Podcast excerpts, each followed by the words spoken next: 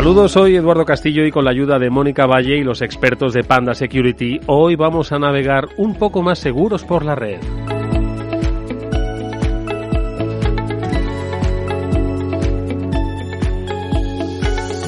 Y es que cada día disfrutas de una vida digital plena. Te has hecho rápidamente con todos esos dispositivos que te ayudan eficazmente en el trabajo, que te conectan con aquellos que te rodean y a los que quieres, o que te entretienen cuando estás buscando pasar un buen rato, por ejemplo, frente a una serie. Se diría que el mundo digital solo tiene ventajas. Y es que en realidad es así.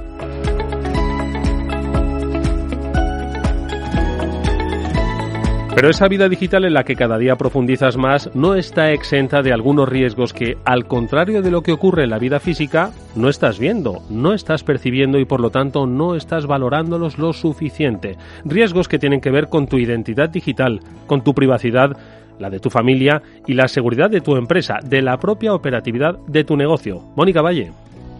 Hola a todos, efectivamente Eduardo, pero hoy no estamos aquí para asustar, sino para concienciar de que al igual que ponemos a punto nuestro coche antes de un viaje para no tener problemas ni sustos, pues queremos invitar a que conozcas cuáles son las mejores herramientas para ponerse a punto en el viaje digital.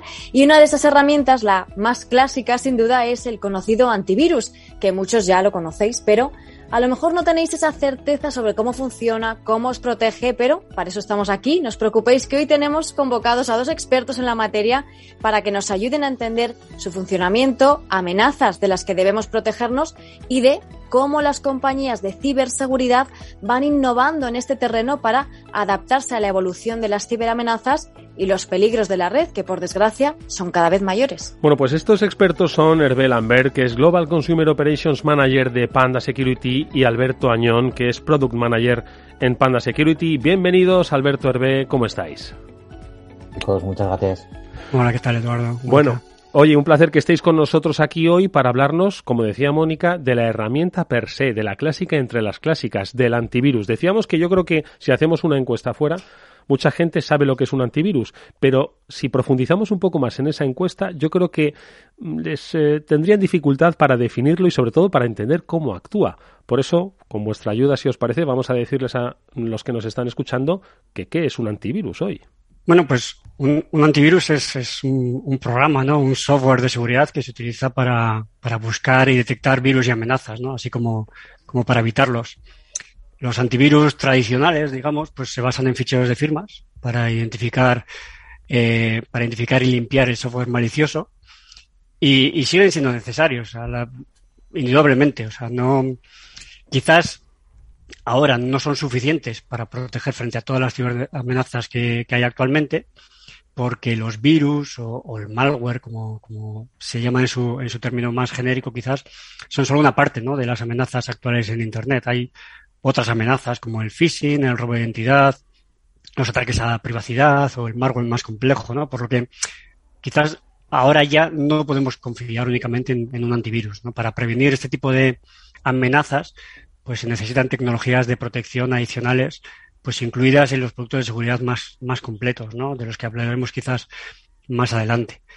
Pero esta medida de prevención, que es un antivirus, eh, es de por sí útil y, y merece la pena seguir usándolo, ¿no? Por tanto, pues muchas veces cuando se oye, ¿no? Que se dice que desde hace años, ¿no? En diferentes foros que el antivirus está, está muerto, pues eh, matizaría esas palabras. No, no, no es realmente que, esté muerto. O sea, sigue siendo necesario y sigue siendo fundamental. Pero quizás es solo una parte de todas las tecnologías de protección que son necesarias. Eh, Panda Security ofrece un antivirus que es gratuito. Panda Free Antivirus, ¿no? que conocemos, pues que todo el mundo conoce. ¿no? Y el que no lo conozca, pues os animamos a, probarlo. Aporta protección y, es fácil de utilizar, es intuitivo, es, seguro y no ralentiza el, el ordenador y, no es algo que digamos nosotros solos. Es, los laboratorios de seguridad pues prestigiosos, ¿no? Como OV Comparatives, eh, nos pone como un ejemplo de, producto líder tanto en protección como en como en rendimiento, ¿no? Es algo que es público y que se puede comprobar. Pero bueno, como comentaba antes, el antivirus es solo una parte ¿no? de, la protección, de la estrategia de protección. Es el aspecto más básico del software de, de ciberseguridad modernos pero los usuarios necesitan además pues, proteger su navegación, su privacidad, eh, su dinero, su familia o su trabajo. ¿no? Son todo parte de nuestra vida digital. Por tanto, a día de hoy, pues diría que un antivirus, o quizás mejor dicho, un producto de seguridad, es mucho más que un antivirus. Es todo un grupo de servicios que garantizan la seguridad del usuario a diferentes niveles, ¿no? Pueden incluir otros módulos de protección, pues como una VPN, un gestor de contraseñas, un control parental, ¿no? Entonces, bueno, nuestros productos combinan todas estas, estas tecnologías y servicios para proporcionar seguridad, pues a todos estos niveles, ¿no? Hmm. Mónica. Pues sí, efectivamente, como decías, Alberto, necesitamos esos antivirus porque el malware es una de las amenazas más grandes de la red. Es una parte, pero sin duda es una muy, muy importante, una de las que más nos afectan. Y en este sentido, Hervé, ¿por qué es importante tener un antivirus? Eh, que no se nos olvide la evolución de todo esto de la tecnología. Hace 25 años en casa teníamos un ordenador, a lo sumo dos. Uh, este ordenador estaba compartido por diferentes personas en casa y, uh, y de repente pues ha habido una revolución. De, repente pues Internet, las nuevas tecnologías eh, pues ha, han supuesto eso, una revolución. Vivimos en un mundo digitalizado, hiperconectado, donde todas las posibilidades de acceso a la información se, se, ha multiplicado de forma, de forma exponencial, o sea, eh, donde el número de dispositivos conectados no para de crecer. En, en, mis hijos tienen eh, móviles, tablet, eh, tienen ordenadores de sobremesa, tienen laptop, tienen consolas de juego, eh, tienen relojes, tienen de todo, de, absolutamente de todo. Y, y, es que encima lo utilizan para todo. Pasamos, más tiempo delante del, del, dispositivo móvil que delante de la televisión, lo cual eh, en este mundo es un hito, por desgracia o por suerte, no lo sé. Eh, el aumento de la contratación de todo tipo de productos y servicios, pues eh, el intercambio de información, la transformación digital de, de, de todos nosotros, y cuando digo de todos nosotros es que esto no tiene edad, ya no tiene ni edad ni fronteras. Mi madre tiene 78 años y está conectada, pasa muchísimas horas conectada, mira las noticias conectada, mira las fotos de sus nietos, busca familiares, busca noticias en Internet. Eh, cuando tiene un problema intenta solventarlo en Internet eh, que os voy a comentar de mis hijos, pues exactamente lo mismo. Lo mismo. En fin, eh, está claro y evidente que, Internet ofrece muchísimas ventajas. Sin embargo, en, todas las cosas buenas hay un lado un poco más oscuro. Eh, el auge de la tecnología también ha supuesto, pues, un nuevo y especialmente peligroso el fenómeno, pues que es el fenómeno que es el cibercrimen. Eh, ¿Por qué? Pues sencillamente porque, pues, los buenos y los malos se han dado cuenta de que, de que Internet es, eh, pues es una gallina de los huevos de oro, en el sentido de que hay muchísimas cosas que permiten a los malos, eh, bueno, pues ganar muchísimo dinero eh, y de forma muy rápida. Estamos viendo que los cibermalos están utilizando, reusando, repitiendo, uh, clonando actividades del delictivas, eh, y las están adaptando a los tiempos. Durante la pandemia utilizaban asuntos um, y, mensajes muy tipificados o muy específicos a la pandemia. Evidentemente había mucha, mucha información o mucho uh, intento de estafa alrededor de todo lo que tenía que ver con la pandemia, bien sea protección, bien sea farmacéuticas, bien sea em, eh, las vacunas, en fin, eh, todo esto. Eh, pero se, esto ha evolucionado. ¿Qué pasa también? Pues que todas esas puertas de entrada eh, que, que tenemos o que tienen los ciberdelincuentes, pues se han visto pues cada vez más numeros, numerosas. Hay muchos vectores de ataques, uh, por mencionar algunos, pues evidentemente Internet, el correo electrónico, las transacciones bancarias, la nube, los dispositivos móviles, eh, el router, Internet, la conexión, las redes wifi públicas, privadas, etcétera, seguras, no seguras. Eh, enviamos y compartimos muchos archivos, eh, amamos, odiamos, discutimos, opinamos en, en, Internet. Todo esto hace que, evidentemente, los vectores de ataques sean cada vez más grandes. Hemos mencionado eh, todo lo que es el malware, el software malicioso ese, o los virus, para que nos entendamos. Es, es una cosa importante, pero como bien decía Alberto, las, eh, jo, las, las ciberestafas eh, pues son cada vez más numerosas, es lo que más ha crecido estos últimos años.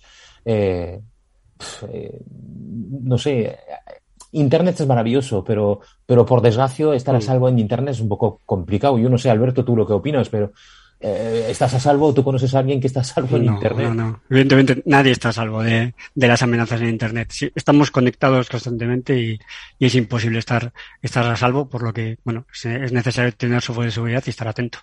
Efectivamente. Bueno, y luego, pues, unos pocos datos. En España eh, hay muchísimos ataques. Eh, eh, se registran alrededor de 40.000 ciberataques al, al, al día en nuestro país, como mínimo.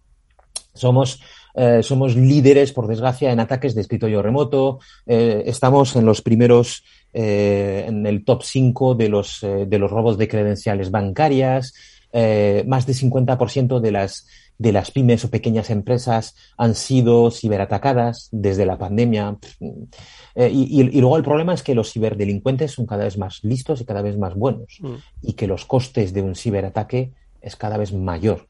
Y eso es un gran problema. Eh, Es un gran problema porque eh, tenemos que concienciar, estamos intentando concienciar, estamos mejorando la tecnología para evitar eh, males mayores, pero todavía hay un, yo creo que hay un, una falta de concienciación. Eh, y tenemos que seguir diciendo a la gente, protégete. Cuando sales a la calle, físicamente te proteges contra los, contra los, eh, los cacos, sean buenos o sean extremadamente buenos. Pues en Internet tienes que hacer lo mismo. Hmm. El usuario de casa está en riesgo uh, y, y, y de, desde, que, desde que se conecta a Internet, el factor riesgo es importante. Eh, además, eh, lo habéis mencionado, eh, obviamente es un mundo cambiante que se va no solo profesionalizando, sino que va innovando en la parte de los malos. Esto hace, Alberto, pues que eh, evolucionen y cambien las ciberamenazas a las que nos enfrentamos y también cambien los objetivos ¿no? a los que a los que se van a dirigir los ciberdelincuentes, ¿no? Sí, sí, claro, claro. O sea, ambas han cambiado mucho, ¿no? A lo largo de los años. Inicialmente, los inicios de, de, todo este mundo de, los virus, pues quizá los objetivos eran como más inocentes, ¿no? Era, era gente que buscaba la fama, ¿no? O buscaba el reconocimiento o, o, simplemente demostrar pues sus conocimientos y hasta dónde podían llegar, ¿no? Eh, puedo llegar hasta infectar, pues todo esto, ¿no?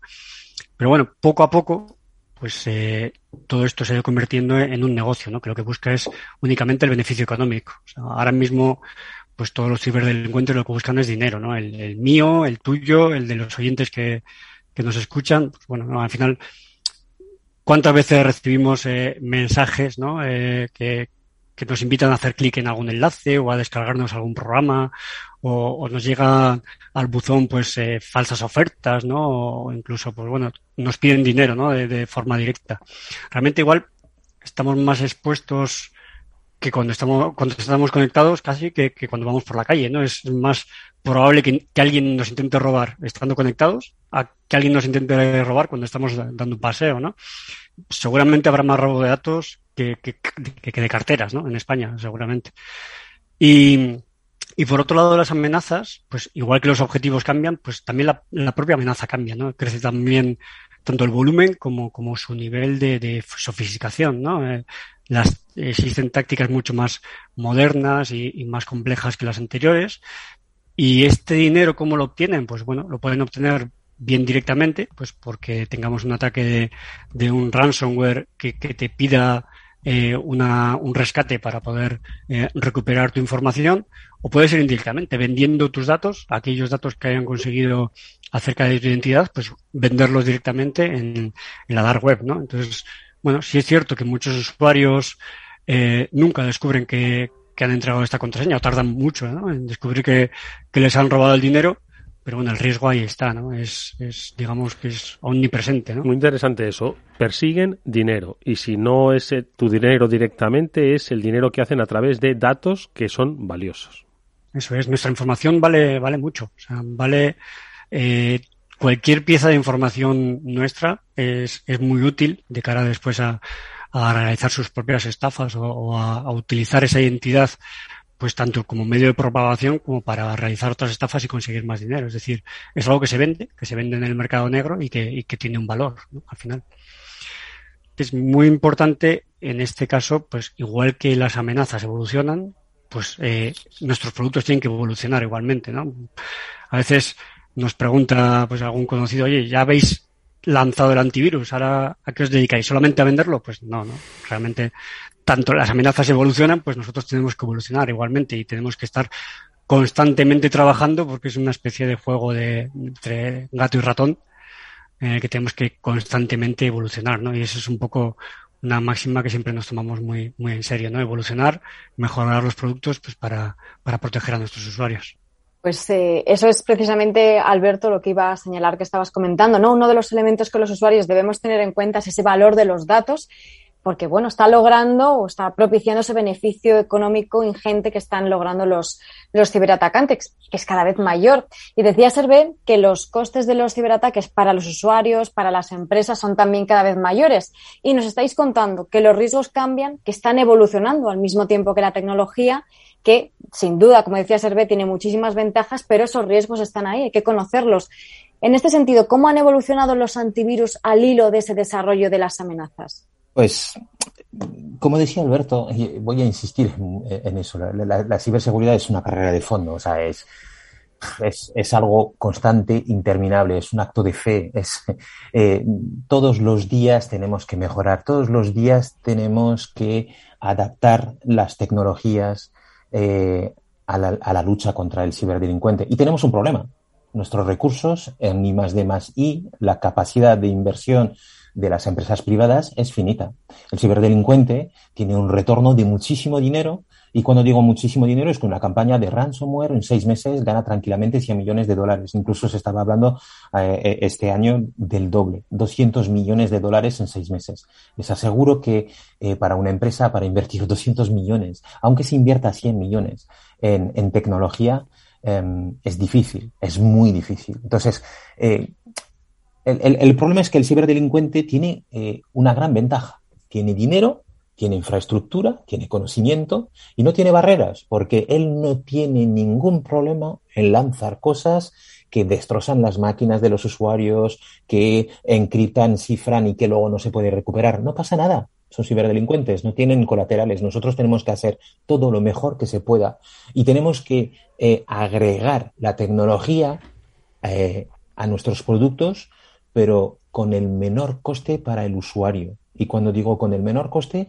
es decir, que tenemos que integrar tecnologías superpotentes, nuevas, que hacen que nuestros usuarios estén protegidos, que hacen que el usuario no tenga que sentir absolutamente nada a nivel de impacto en los recursos de los dispositivos, que se adaptan, porque las soluciones de seguridad no son las mismas para un dispositivo que se mueve eh, o, para un teléfono. Además, hay que agregar características de seguridad que son completamente distintas.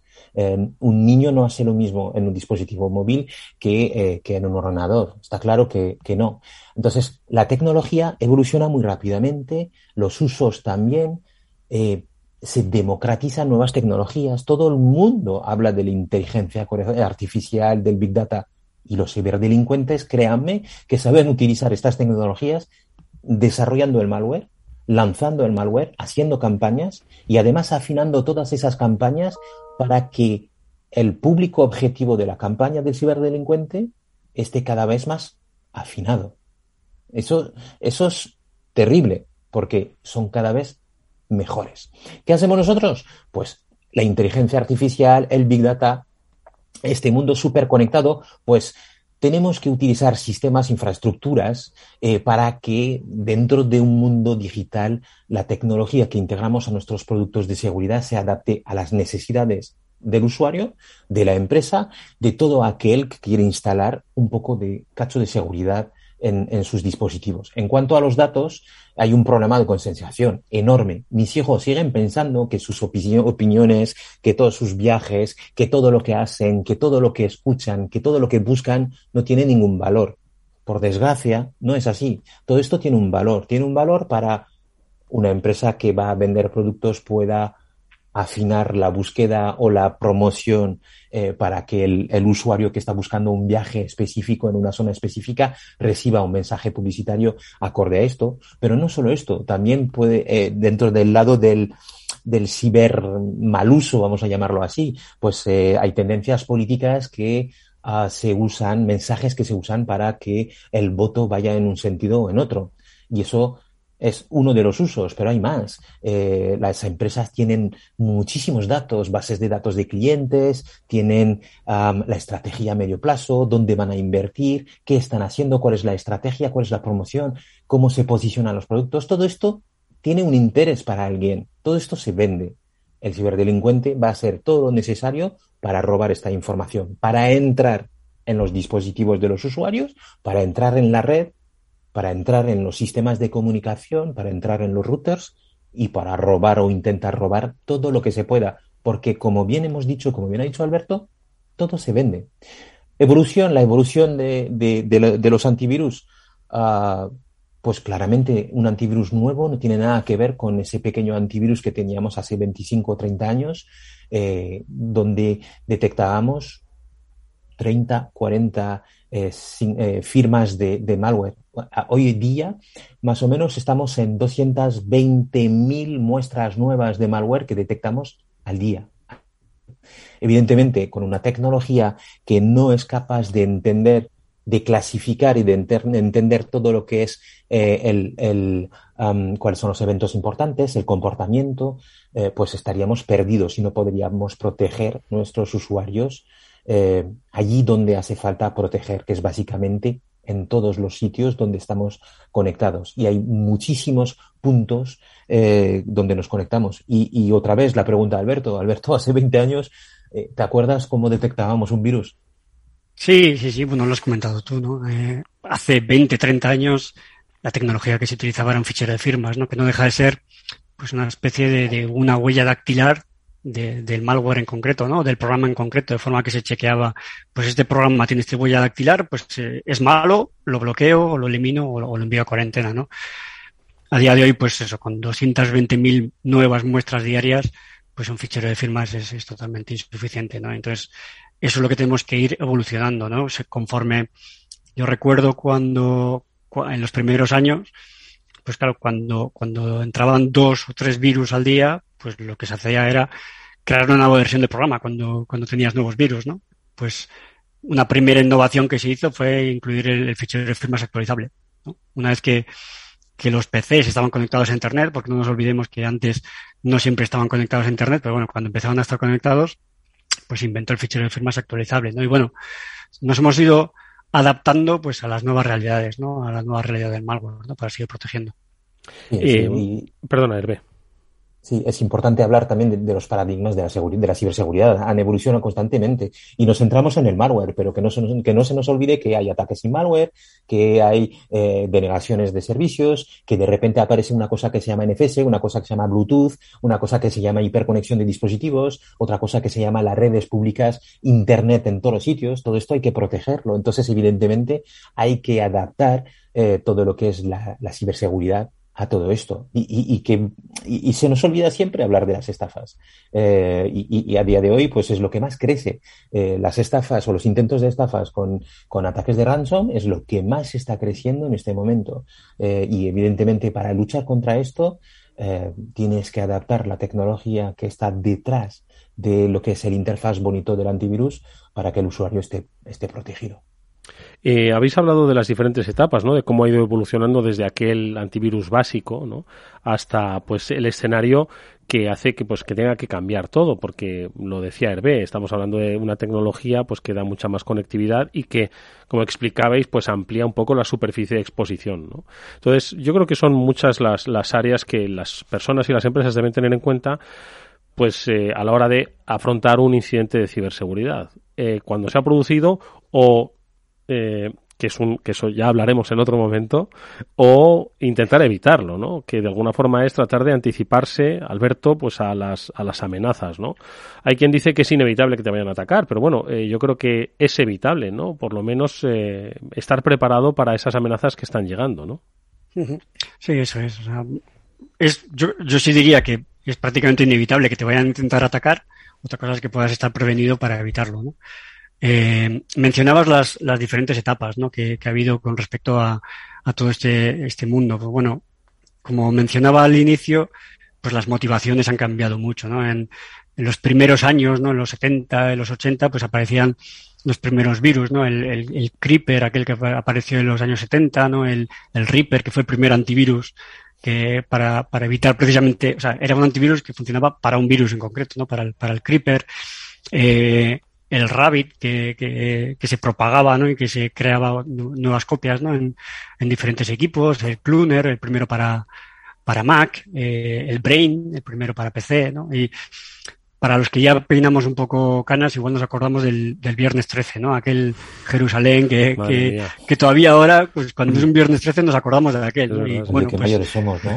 pues, sí, pero, pues es del 88, o sea, fijaros, fijaros si somos mayores, sí, sí, se nos va, claro. se nos va notando. Eh, de hecho, en el año 90 es cuando nace Panda Security. Quizás, bueno, una anécdota eh, que, que no todo el mundo conoce es que Panda como tal, como nombre de empresa, no nace por el nombre del oso, sino que es porque fue un grupo de amigos, una panda. Entonces de ahí que nace Panda como Panda Security, ¿no? Y, y recuerdo que pocos años después también salió el, el, virus Barrotes. No sé si, si lo conocéis, pero yo lo sufrí, porque me acuerdo que estoy trabajando, estudiando en la universidad, eh, me infecté con el Barrotes y era un, un bicho que, que, se activaba el 5 de enero y me echó a perder todo lo que había trabajado en Navidades. Vale. Entonces, ya empezaba a haber este, estos virus, ¿no? que, que, que, bueno, que nos afectaban a, a todos, ¿no? Y, y, fueron creciendo en cuanto a número. Empezaron a sacar Windows 95, Windows NT, y de ahí es cuando tuvimos que sacar eh, las actualizaciones de firma, ¿no? Pero que comentábamos como una, una de las primeras innovaciones que, que Panda introdujo en su día, ¿no? Y después la cosa cambió un poco y en los años 2000 empezaron a aparecer los gusanos de correo, estos, eh, este malware que, se enviaba a toda tu libreta de direcciones. No sé si, si recordáis el famoso Love You, ¿no? el que batió récord Guinness y aparecía en todos los telediarios, ¿no? porque uh -huh. fue, fue famoso. Fue una época quizás de grandes epidemias, ¿no? Estaba el I Love You, el Blaster, que era un ataque de red que no necesitaba que hicieras nada con el ordenador, el My Doom, bueno, pues, eh, y ahí, claro, empezó a crecer tanto que empezamos a detectar más que basados en firmas en función de cómo se comportan. Pues si sabemos que un elemento malicioso, un malware, eh, lo que hacía era buscar por tu libreta de direcciones e intentar replicarse, pues bueno, conociendo ese comportamiento, podemos detectar que, uy, este programa que ha venido por internet y se está intentando replicar por diferentes cuentas de correo, pues puede ser un malware, ¿no? Entonces, es cuando Panda introduce lo que llamamos eh, tecnologías to prevent, ¿no? De análisis por comportamiento.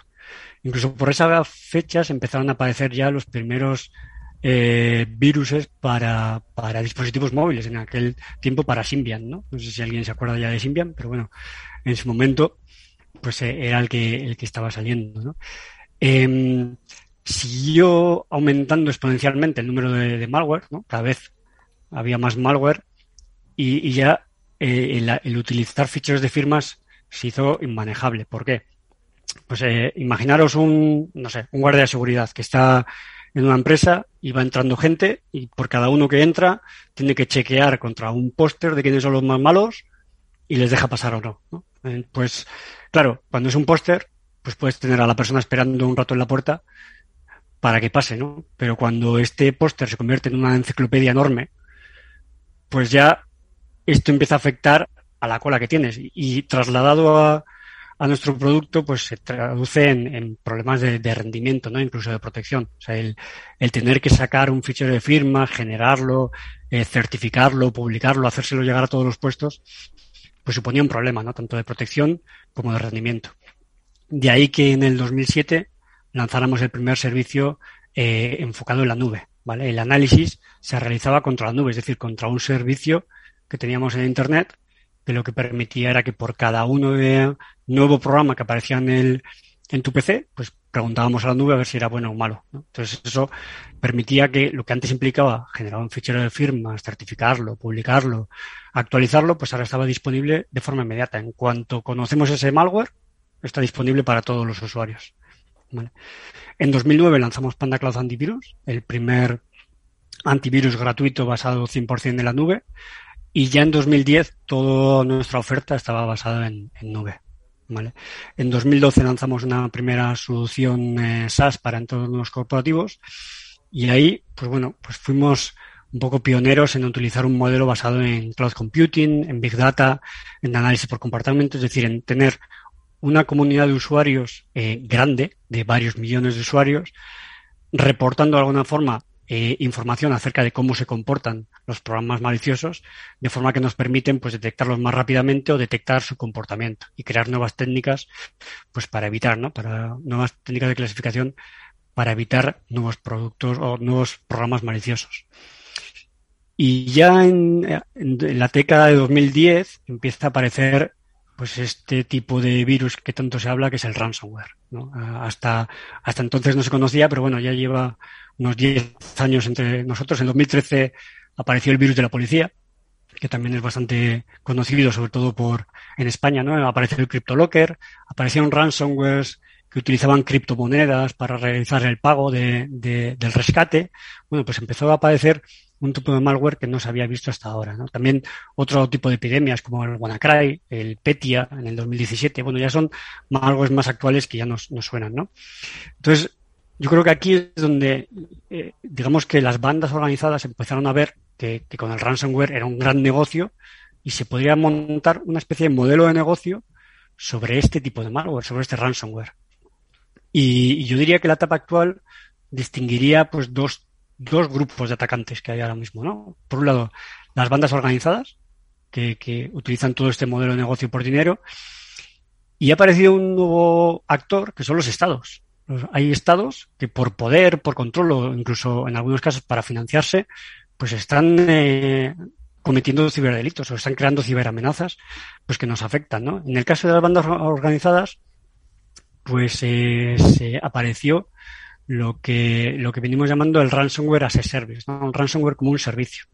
Todos sabemos lo que es un ransomware, es, es un software malicioso que bloquea y cifra la información para pedir un rescate, pues bueno, sobre ese tipo de, de, malware se ha creado un modelo de negocio que funciona igual que una empresa. Es decir, tiene un equipo de desarrollo para mantener eh, este, este malware, tiene, eh, digamos, tiene un equipo de adquisición para conseguir afiliados, tiene una serie de afiliados, ¿no? Con unos modelos tradicionales de, revenue share, vamos al 50-50, o, o, por comisión, o por pago único. Eh, tienen portales de pagos, tienen equipos especializados en el acceso a, la, a los sistemas o a la empresa que, ofrecen kits eh, de explotación de vulnerabilidades, tienen equipos especializados en blanqueo de dinero, incluso tienen equipos de atención al cliente. O sea, incluso cuando un ransomware te cifra el PC, pues hay ocasiones en las que te aparece un chat diciendo, oye, ¿te podemos ayudar a, a que nos realices el pago? O sea, hay gente, es, es igual que una empresa, ¿vale? Absolutamente eso... estructurado y como decía Hervé, con un, no sé, una capacidad de generar ingresos absolutamente descomunal. Efectivamente, efectivamente. Cuando se genera tal nivel de ingresos, pues puede reinvertirlo pues en una empresa, exactamente igual que una empresa, porque como tal lo están tratando, ¿no? Y comentaba eh, otro grupo de atacantes que son los, los hackers o los crackers eh, financiados por estados, ¿vale? Que, que cuentan, los estados cuentan con divisiones enteras de, de, en sus ejércitos encargadas de, de, ciberataques. Los PCs nuestros, bueno, pues son ciberataques, no nos van a afectar a nuestro propio PC de casa, pero bueno, sí pueden ser víctimas de esos ataques. Porque los estados o estos, digamos, ciberatacantes eh, utilizan nuestros PCs como herramientas de ataque cuando intentan atacar a otro, a, otro puesto o, o, lanzarle un ataque de, de negación de servicio o, o simplemente para financiarse a través de, de ransomware o de criptomonado. Entonces, bueno, además investigan en nuevas eh, herramientas de ataque, las desarrollan, las subcontratan. La última tendencia es que, que utilizan técnicas de, de, machine learning o de inteligencia artificial pues para desarrollar nuevos ataques de forma eh, automática, ¿no?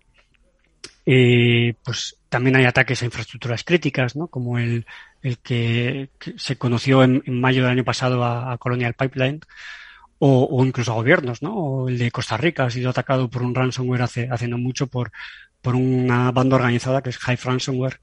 Es decir, suena un poco a ciencia ficción, pero no lo es, no lo es. Y, y lo hemos visto ahora también en casos de, de, ciberespionaje como el caso de Pegasus, ¿no? Entonces, bueno, es una realidad, es una realidad que está muy presente a día de hoy y, bueno, nuestra responsabilidad es eh, emplear técnicas de, de, última generación para combatir este tipo de, de malware.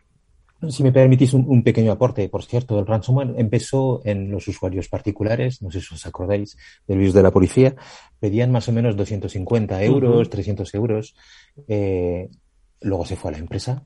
La pequeña empresa ahora mismo estamos en 30, 35 mil euros, dólares eh, de petición de rescate. La gran empresa millones de euros, millones de dólares, pero está, estamos viendo que, que hay una, una involución en el sentido de que los ataques de ransomware están volviendo al, usuario particular. ¿Por qué? Pues sencillamente mm. porque es un, es un, es un momento interesante para el ciberdelincuente para ganar más pasta. Ya tiene el, el, el sistema, el tinglao montano, tiene, el montado tiene la infraestructura, pues se va a pagar el Porsche o el Ferrari, pues, o el Aston Martin con, con los usuarios que más o menos de media estamos en 850, 1.500 dólares eh, de petición de rescate en este momento.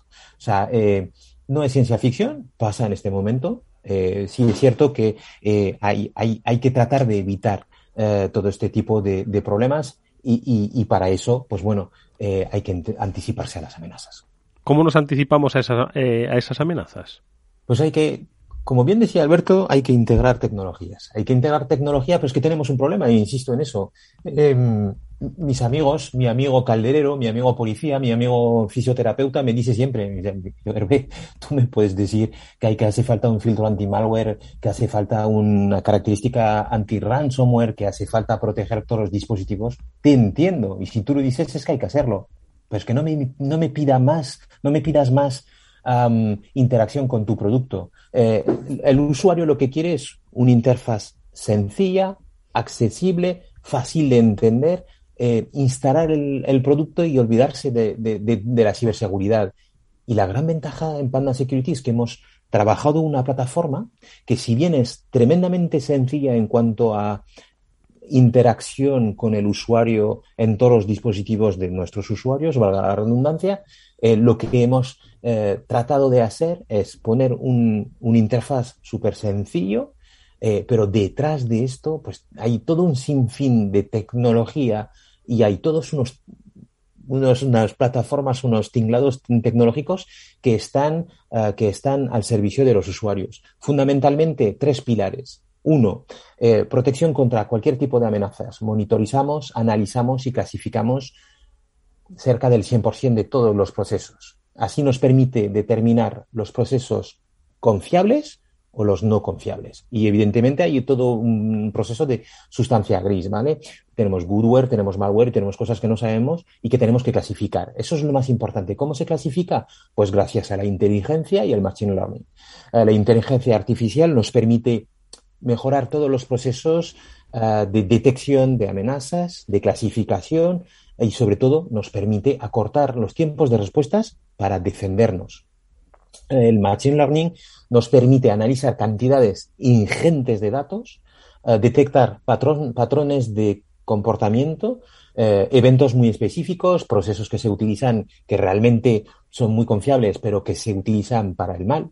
Um, todo esto, pues, hace que montamos sistemas de seguridad donde se aprende y sobre todo nunca se olvida. Es que son, son, cosas súper importantes. Sí que, sí que es difícil entenderlo, pero, pero fundamentalmente, cuantas, cuanta más información recojo, cuanta más información soy capaz de, de interpretar uh, y de asimilar, pues más inteligente voy a ser. Y la tecnología es exactamente eso lo que, eh, lo que hace. Y luego hay una tercera pata que es uh, la plataforma de malware inteligente el malware de última generación, utiliza técnicas súper dañinas y súper inteligentes para extenderse. Y ahí sí que tenemos que emplear tecnologías de última generación para combatirlo. Nuestra capacidad analítica eh, avanzada nos permite ofrecer una protección activa y efectiva contra cualquier tipo de amenazas. Evidentemente, en ciertos contextos empresariales o, o, empresas muy, muy, muy punteras o empresas sensibles, tenemos que tener mucho cuidado con, con la protección y con las amenazas. Eh, no es lo mismo proteger este tipo de empresas que proteger pues, el ordenador de mi madre. Que cuidado, que el ordenador de mi madre hay que protegerlo porque hay muchísimos vectores o muchísimas puertas de entradas, muchísimas puertas traseras también que saben utilizar los ciberdelincuentes. Entonces, fundamentalmente utilizamos esos tres pilares para mejorar todo lo que es la tecnología que está en el, en el back. E insisto en el front. En el front es, son un árbol súper sencillo de un, de un interfaz súper intuitivo, eh, donde la interacción con el usuario es cada vez más eh, sencilla y corta. Pero la tecnología detrás es brutal. Y hemos echado una mirada al pasado y al presente, Hervé y Alberto. Nos habéis contado esa evolución tanto de las amenazas como de los propios grupos de criminales que están detrás.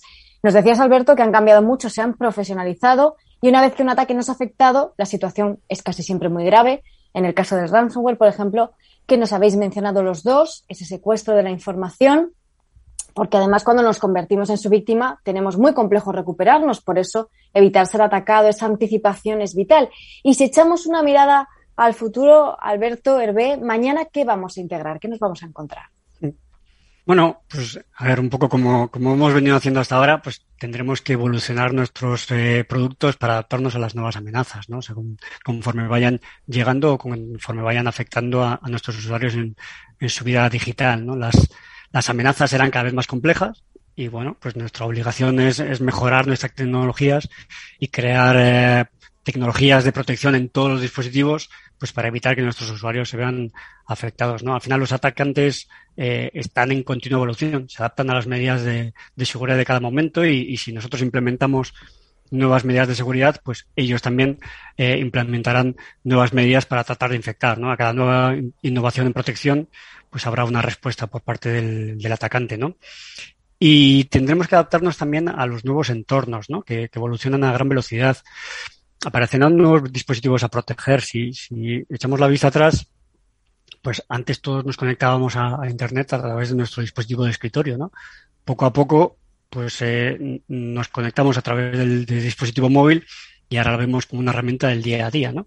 Pero bueno, cada vez más, pues nos damos cuenta de que nos estamos conectando con más dispositivos. Eh, cuando no es nuestro sistema domótico, es el coche o es nuestra cerradura, pues bueno, cuantos más dispositivos estén conectados, pues obviamente allá donde haya un negocio, pues eh, los ciberatacantes estarán detrás, ¿no? Si, si puedo eh, atacar tu coche, atacar tu, tu casa o, cualquier otro dispositivo que tengas conectado, incluso el frigorífico, si encuentran algún modelo de negocio viable para, para este tipo de ataques, pues eh, estarán allí, ¿no? Entonces, bueno, pues eh, nosotros como, como, empresa de seguridad tenemos que adaptarnos a estos nuevos riesgos e implementar nuevas tecnologías que, que protejan, ¿no? Tanto en las nuevas redes de alta velocidad como en los entornos virtualizados o, o en el metaverso, ¿no? Que es el, la palabra que más está apareciendo ahora, que seguro que a alguien se le ocurre una forma de atacar el metaverso. Ya lo están pensando, ya lo están pensando. Eso es, y robarte los NFTs o bueno, algo, algo se encontrará por ahí, ¿no? Entonces habrá nuevas necesidades que tendremos que, que cubrir para proteger o para ofrecer una protección digital eh, completa, ¿no? Eh, en un futuro, pues a nivel de, de, motivación, yo creo que no cambiará mucho eh, pues los, los, motivos del, del, atacante, ¿no? O, o, tendrá ligeras variaciones. Seguramente los motivos seguirán siendo los mismos, pues eh, dinero eh, o el control o la explotación de nuestros recursos para, para atacar a otros, pero lo, el principal cambio pues probablemente sea la forma de llevarlos a cabo, ¿no? Eh, probablemente los atacantes continuarán usando avances eh, técnicos cada vez más, más sofisticados para sus fines y, se adaptarán a la tecnología de cada momento, ¿no? Y a, nuestras carencias de conocimiento, porque al final, pues las personas somos, digamos, como el eslabón más débil. De, esta cadena. Al final, muchas veces tenemos una falta de conocimiento ¿no? de las últimas tecnologías. Nosotros que nos dedicamos a esto, pues no siempre podemos estar a la última de la última tecnología. Entonces, todas las personas, pues eh, eh tenemos cierto desconocimiento de las últimas tecnologías y los ciberatacantes pues lo saben y, y se aprovecharán de ello, ¿no? Y seguirán haciéndolo, pues gracias a los avances tecnológicos. Eh, si antes, en el pasado, eh, teníamos el spam, ¿no? Por, por, poner un ejemplo, ¿no? Teníamos un montón de correos electrónicos de, de, spam y teníamos al príncipe nigeriano que nos reclamaba dinero porque tenía su cuenta bloqueada, ¿no? O teníamos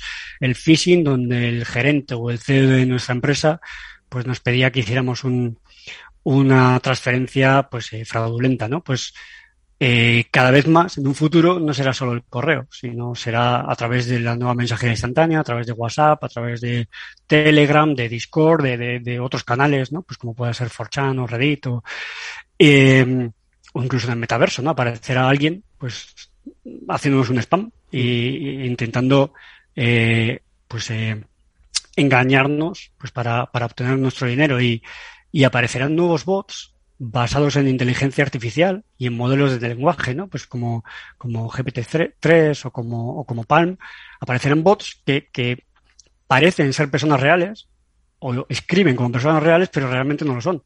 Y estos bots tienen la ventaja de, de, de, la, de que pueden de alguna forma enviar mensajes eh, a discreción incluso ir aprendiendo conforme unos mensajes funcionan más o menos, con lo que estaremos expuestos a una serie de bots que irán aprendiendo y cada vez serán más difíciles de reconocer, por lo que la posibilidad de engaño, digamos, cada vez es mayor, ¿no? Entonces tendremos que, que adaptarnos también a este tipo de amenazas y tendremos que estar muy atentos eh, para evitar pues el robo de identidad o el robo de nuestro dinero, ¿no? A través de este tipo de amenazas.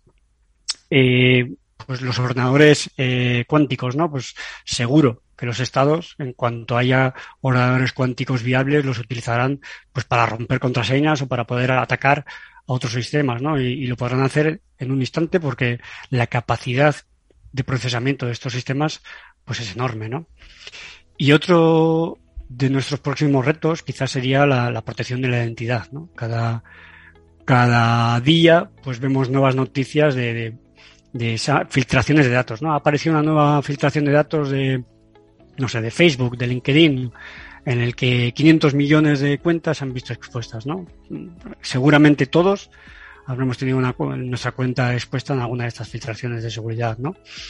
Eh, nosotros ahora en Panda Security acabamos de lanzar un, servicio que se llama Dark Web Scanner, que está disponible de forma gratuita para todos nuestros usuarios. Simplemente eh, tienes que tener una cuenta Panda, que se puede crear directamente accediendo a, la web de Panda Security, ya soy cliente y, si no tienes una cuenta, crearla.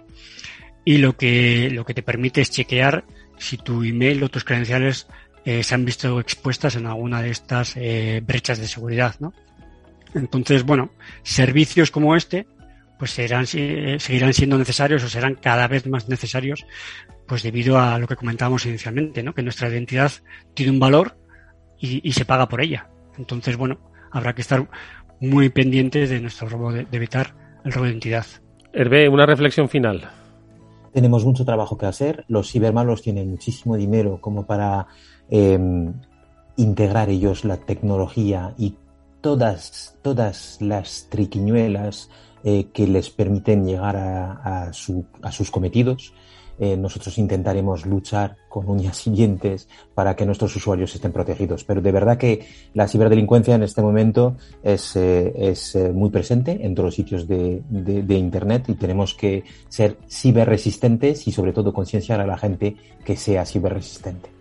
Oye, pues con esta buena panda eh, que hemos formado en este tiempo de, radio, hemos eh, conocido cómo ha ido evolucionando con mucha lógica. Hay que conocer cómo han ido creciendo, cambiando, evolucionando esas amenazas y sobre todo nuestra relación con el mundo digital para entender cómo desde compañías como Panda Security se trata de entender precisamente esa evolución para ir adaptándose a los nuevos requerimientos, no solo de seguridad de los dispositivos, sino también ese cambio social que ha hecho que nos relacionemos absolutamente todos con nuevos entornos que deberíamos conocer con mayor profundidad. Ya habéis visto de la mano de Hervé Lambert, el Global Consumer Operations Manager de Panda, y Alberto Añón, Product Manager de Panda Security, cómo eh, se fijan prácticamente en todos los escenarios de futuro sobre los que vamos a trabajar. Hemos hablado de metaverso, hemos hablado de computación cuántica, hemos hablado de nuevas formas de estafa que van a venir eh, y que incluso ya están llegando y que requieren de una nueva perspectiva y de una nueva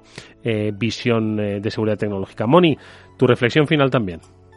Pues como decía Herbe al comienzo, estamos todos hiperconectados, no hay edad para navegar en la red y por eso todos estamos en riesgo también y somos potenciales víctimas. Debemos ser conscientes de la relevancia de protegernos en Internet y ese malware, esos virus, como también nos explicaba Alberto, es una de las principales amenazas y en este contexto contar con herramientas como un antivirus es vital para ayudarnos a detectar, a defendernos de esas amenazas porque hay retos, hay riesgos, pero también afortunadamente hay soluciones y tenemos que aprovecharlas para estar más seguros en la red y en definitiva para proteger nuestras vidas digitales, Eduardo.